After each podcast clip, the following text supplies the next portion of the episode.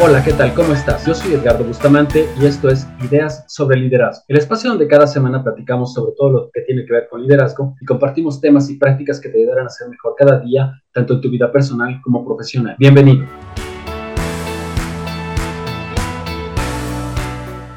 Hoy nuevamente tengo el gusto de acompañar a Efraín Zapata, quien es el titular de este espacio. ¿Cómo estás, Efraín? ¿Qué tal? Afortunadamente todo muy bien por acá, Edgardo. Muchísimas gracias. ¿Y tú? Bien, muy bien. También muy contento de, de poder charlar contigo nuevamente. Muchas gracias. Aquí estamos.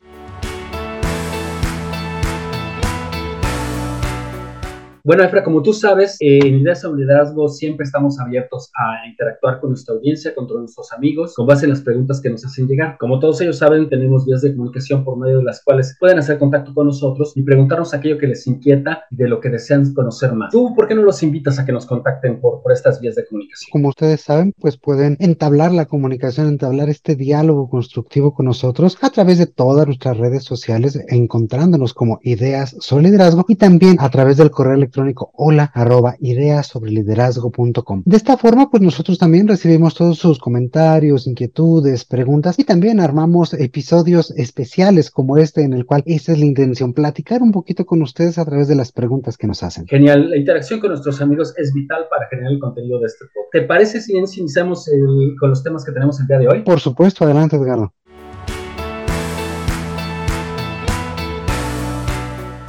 Bien, Efraín, Mónica Sotelo eh, se encuentra en el estado de Sonora, desde allá nos hace contacto, la saludamos desde aquí. Su organización se ha reintegrado completamente al modelo presencial desde hace ya algunos meses. Este regreso ha sido demandante, ya sabes, la readaptación, la reintegración presencial y la carga de trabajo que se ha generado, y Mónica se encuentra agotada no sabe cómo atender las tareas que se acumulan y ha caído en momentos de desesperación. ¿Qué le puedes recomendar, qué le puedes sugerir para cubrir sus responsabilidades y al mismo tiempo que su salud mental no se vea tan afectada? Claro, por supuesto. Mira, aquí lo que yo veo son dos elementos. El primero tiene que ver con el cambio. Finalmente, después de haber tenido un periodo pues de trabajo a distancia, de trabajo híbrido y como ella nos está compartiendo, regresar a un esquema 100% presencial implica un cambio, implica desaprender ciertos hábitos, desaprender ciertas rutinas que ya teníamos muy manejadas en nuestro día a día, trabajando desde nuestro hogar, trabajando de forma flexible y readaptarnos nuevamente al trabajo en oficina. Ahora, esto, este cambio, como cualquier otro cambio, implica ver qué cosas podemos hacer mejor, qué cosas tenemos que dejar de hacer y qué cosas tenemos que empezar a hacer diferentes para volver a ser efectivos. Por ejemplo, muchos de nosotros pues ya teníamos una rutina muy establecida en casa. Esa rutina no puede ser exactamente igual trabajando ahora en oficina. Por supuesto, no quiere decir esto ni que sea ni bueno ni malo, ambos tienen sus pros y sus contras. En este caso, pues regresando al tema 100% eh,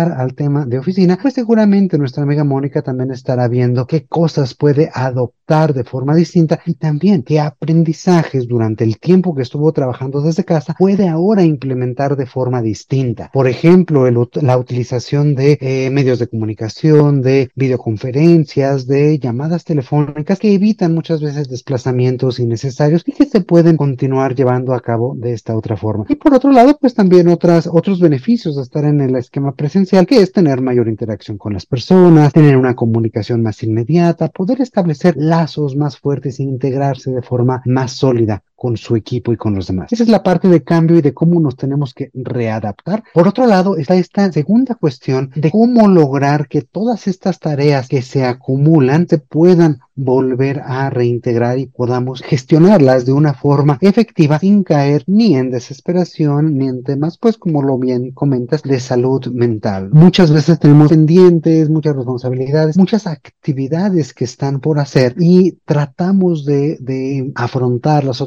tratamos de atacarlas de una manera poco estructurada o de una forma en la cual nosotros pensamos estar yendo por lo más urgente. Hay ocasiones en que vale la pena priorizar las cosas que son más importantes y a lo mejor algunas otras pues dejarlas pasar, delegarlas o simple y sencillamente este, tener esa conciencia de que no son en este momento ni importantes ni urgentes para llevar a cabo. Entonces pues las podemos un poco dejar de lado. En este sentido habrá que priorizar muy bien qué es lo que tiene que hacer, replantear incluso si es posible las fechas límite que tiene, los compromisos a los cuales ha llegado con eh, su jefe o con algunos otros pares, algunos otros compañeros o clientes internos con los cuales realice este tipo de trabajos y sobre todo también ver qué forma podemos también establecer límites para ver qué cuestiones eh, se abarcan dentro de nuestro tramo de control, es decir, dentro de las funciones que nosotros tenemos que efectivamente hacer y cuáles a lo mejor se están integrando de manera adicional y que a lo mejor no representan la parte medular de nuestro trabajo y que por ende pudiera estar realizando alguna otra persona. Aquí es muy importante, como siempre lo decimos, la comunicación. Primero, esta comunicación y alineación con el jefe y en segundo lugar, también la, alineación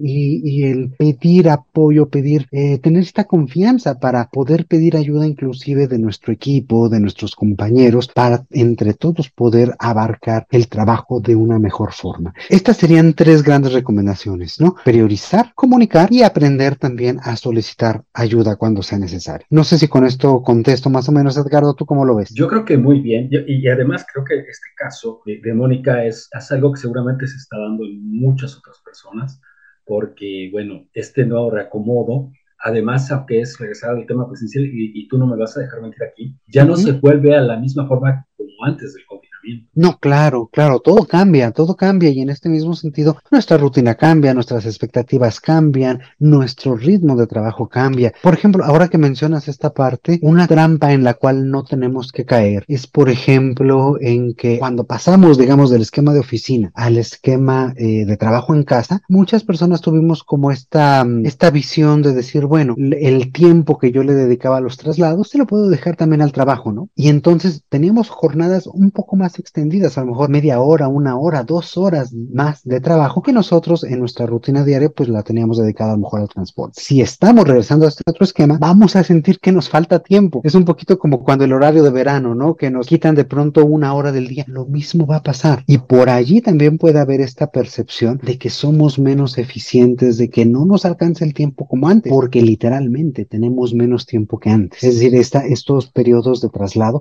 cuentan. Y también, aunque parezca mentira, estresan y cansan. Y eso hace que tengamos periodos eh, de mayor cansancio, de mayor estrés y menor tiempo de trabajo. Todo esto también hay que tomarlo en cuenta. Y hay, por supuesto, también que respetar nuestros espacios de descanso, poner también ciertos límites para nosotros poder recuperarnos y pues mantener nuestra salud en todo momento. Seguramente estos consejos le van a ser de mucha ayuda, Mónica y ojalá nos lo haga saber por ahí por nuestro correo electrónico para saber cómo lo está, lo está gestionando, lo está manejando. Esperemos que así sea y saludos, Mónica, hasta Sonora.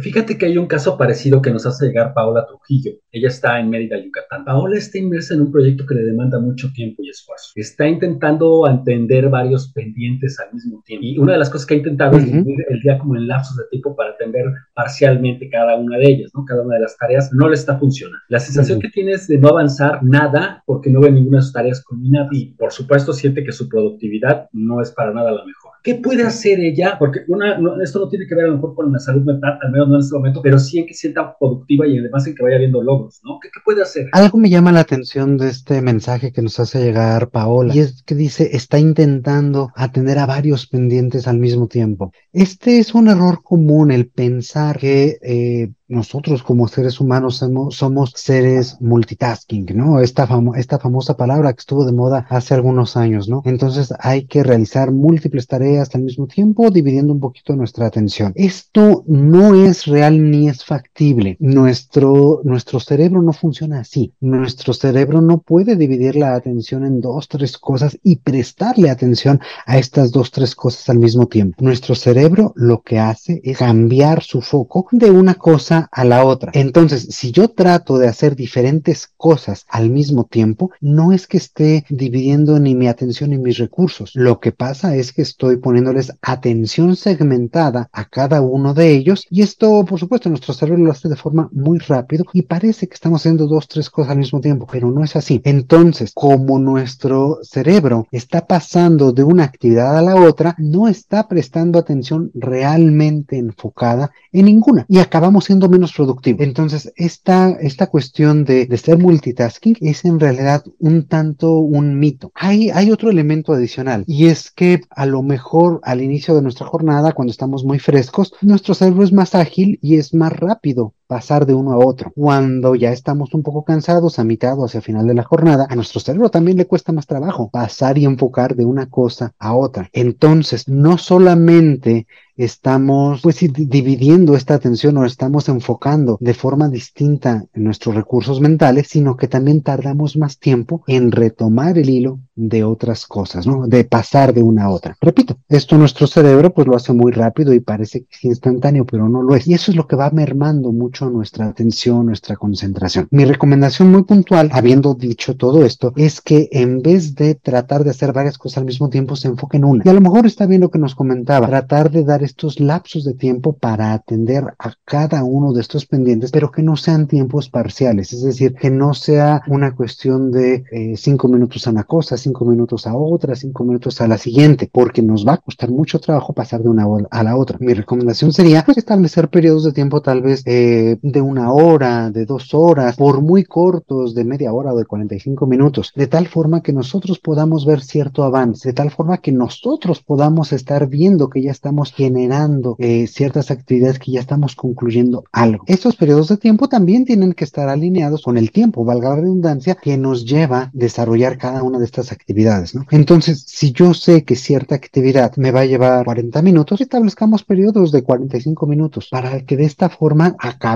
una actividad en este periodo y no dejemos como pedacitos inacabados. Ese creo que sería un muy buen, eh, una muy buena recomendación para gestionar de una forma más efectiva actividades diversas, además de lo que ya también le platicábamos o le, o le compartíamos a Mónica hace un momento, ¿no? Esta parte de priorizar, esta parte de pedir ayuda y a lo mejor también incluso de organizar eh, estas actividades eh, de, forma que sean más significativas, ¿no? De, de, forma que agreguen más valor, que pues es otra forma de ¿no? Seguramente esto, esto puede ayudar, insisto, muchas personas y, y, y, creo que son situaciones en las que, aunque nos contacta una sola persona, son situaciones en las que muchas personas, muchas, muchas eh, colaboradores, muchos líderes están, están inmersos. Bueno, habrá que tomar en cuenta estas recomendaciones.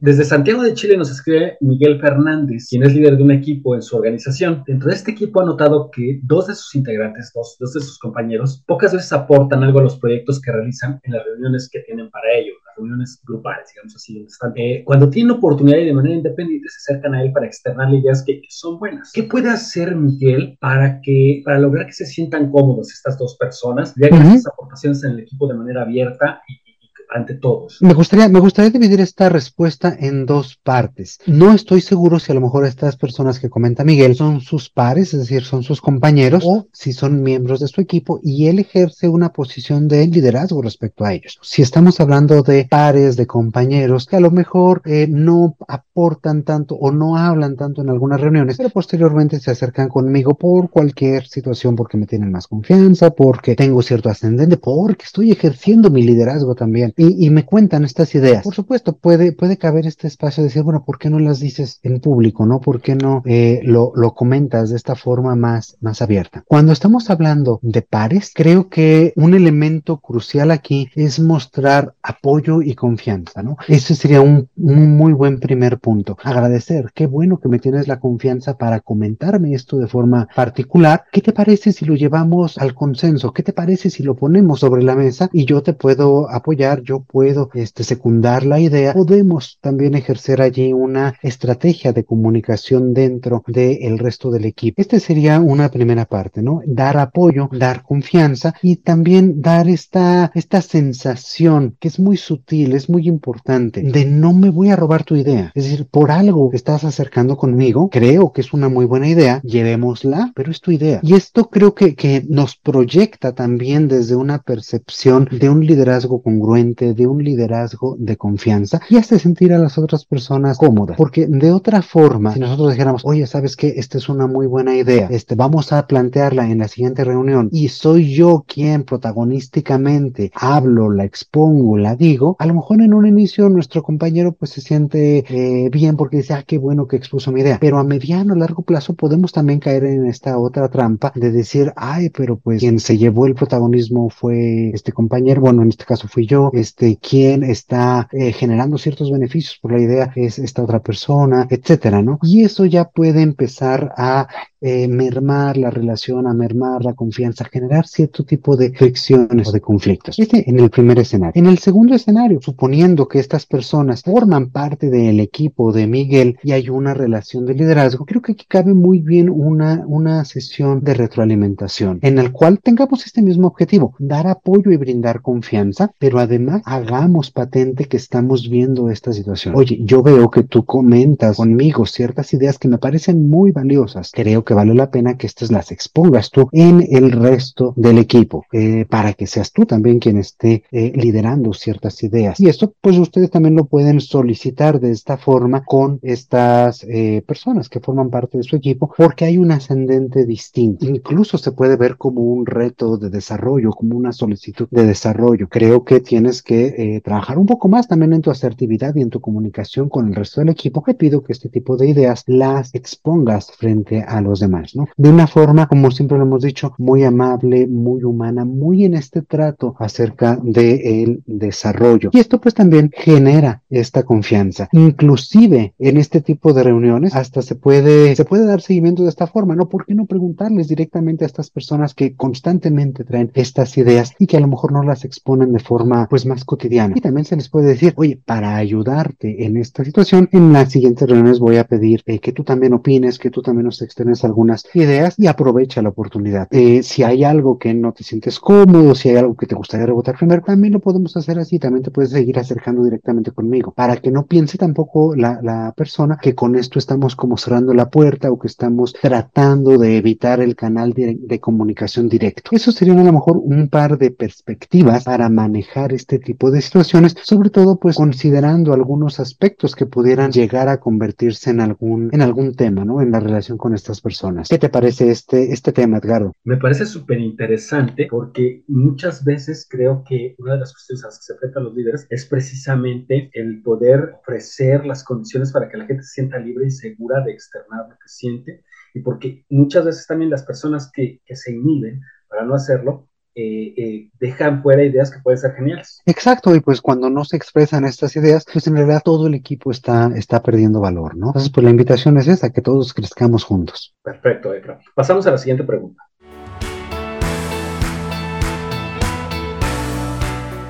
Efraín, Arturo Lezama nos escribe de aquí de la Ciudad de México. ya está a punto de ir de vacaciones, como muchas personas, porque pues ya la temporada es, la misma y pues le cuesta un poco desconectarse del trabajo. Quisiera saber qué le puede sugerir para dejar todo, digamos, concluido o sin nada que le quite la tranquilidad mientras está de vacaciones. Excelente, híjole, y me parece que, bueno, no sabemos cuándo mandó este mensaje, pero justamente la semana pasada, Edgardo, o la antepasada, no recuerdo, salió un episodio que tiene que ver exactamente con este tema cómo lograr la desconexión del trabajo y realmente disfrutar de las vacaciones. Entonces, bueno, mi recomendación principal sería que escuche este episodio que ya forma parte del archivo de ideas sobre liderazgo y que allí podrá encontrar ideas muy específicas para esta, esta inquietud que tiene. De manera muy, muy corta en este momento sería que disfrute sus vacaciones, que también prevenga qué es lo que tiene que hacer para poder tener esta paz, esta tranquilidad mental durante este periodo y como decíamos también en un inicio, que establezca límites. Algo que comentábamos en este episodio sobre cómo, cómo desconectarse del trabajo es que los pendientes y el trabajo siempre van a estar allí. Nunca vamos a poder acabar absolutamente todos los pendientes por más que lo busquemos. Y esto pues es cierto cada día que termina nuestra jornada laboral, cada viernes en la tarde y cada vez que salimos de vacaciones. Siempre vamos a dejar pendientes, siempre vamos a dejar temas inconclusos. Entonces, que no tenga miedo a eso. Siempre va a haber algo así. No tiene tiene por qué eh, terminar absolutamente todo. Lo que sí hay que hacer es comunicar, delegar y replantear eh, cuáles son los entregables, cuáles son los compromisos, cuáles son las fechas límite y también platicarlo. Oye, yo sé que está esto pendiente, voy a tomar este periodo de vacaciones. Una vez concluyendo, te pido X tiempo para entregar, para concluir, para retomar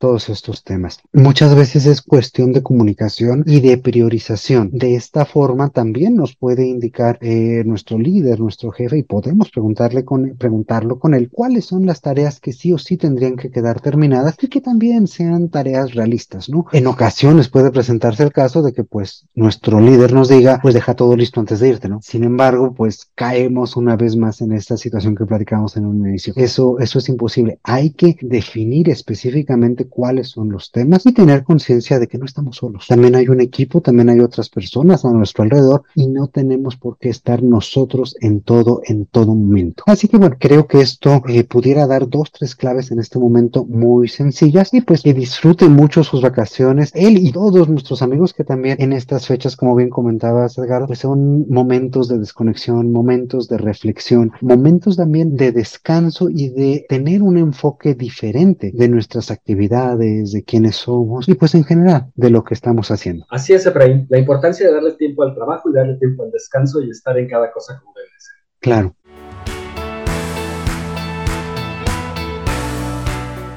Efra, pues el tiempo premia, no tenemos más preguntas por ahí que dejaremos para un episodio posterior, pero por ahora creo que es momento de despedirnos eh, y agradecer, ¿no? Sobre todo a nuestros amigos de la audiencia su participación, su contacto con nosotros. El tiempo corre, que no nos apremie, Edgardo, que no nos apremie ni a nosotros ni a nuestros amigos, siempre va a seguir corriendo. Y pues también se nos acaba el episodio del día de hoy, sin embargo, pues todavía tenemos por allí un par de episodios más antes de terminar esta temporada. Y bueno, pues espero sobre todo que estos espacios en los cuales tenemos el gusto de platicar de una forma u otra con ustedes a través de sus preguntas, también les den alguna orientación, les agreguen algún valor y pues les sean de utilidad estos y muchos otros de los temas que cubrimos en este espacio, ¿no? Así es, ese es el objetivo. Y pues para mí, como siempre, un gusto charlar contigo y seguramente para nuestros amigos de la audiencia también. ¿Y qué te parece si despides el programa? Claro que sí, con mucho gusto, Edgardo, pues también mucho gusto de estar aquí contigo y con toda nuestra audiencia. Muchísimas gracias por escucharnos como cada semana y por acompañarnos en este podcast. Como siempre, yo te mando un fuerte abrazo. Soy Efraín Zapata y te espero a la próxima con nuevas ideas sobre liderazgo.